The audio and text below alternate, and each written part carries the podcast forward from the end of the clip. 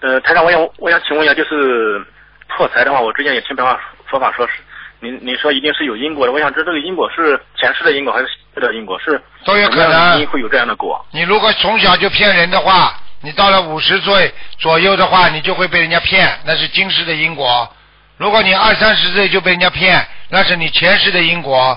一般今世的因果想在今世现报的话，不是很大的，基本上是五十年左右才会报。也就是说，你十岁做了很多好事，你要到六十岁才会有这个报应，听得懂了吗？